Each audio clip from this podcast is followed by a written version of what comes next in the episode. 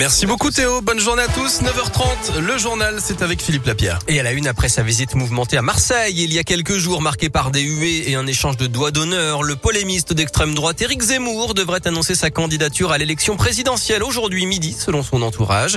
Il sera également l'invité du journal de 20h sur TF1. La campagne présidentielle également et le meeting de Xavier Bertrand à Rieux-la-Pape, c'était hier soir. Et ce soir, ce sera le dernier débat entre les cinq candidats à l'investiture chez les Républicains. Le candidat sera désigné le week-end prochain.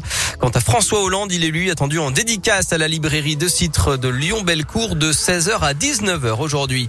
Dans l'actu, la militante antiraciste euh, résistante et artiste de musical Joséphine Baker fait son entrée au Panthéon aujourd'hui, 46 ans après sa disparition.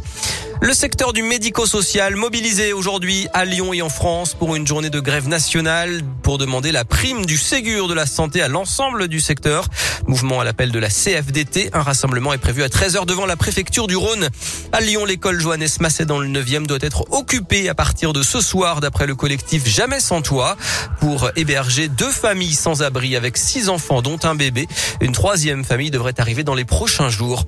La déception pour Karim Benzema, la star de de Bronterraillon a terminé quatrième du Ballon d'Or hier. C'est l'Argentin Lionel Messi qui a été sacré pour la septième fois. Enfin, moins 5 degrés et jusqu'à 20 cm de neige. Les pistes ouvrent aujourd'hui dans plusieurs stations de la région, notamment au Bessa dans le Pilat et au plateau d'Hauteville dans l'Ain grâce aux dernières chutes de neige.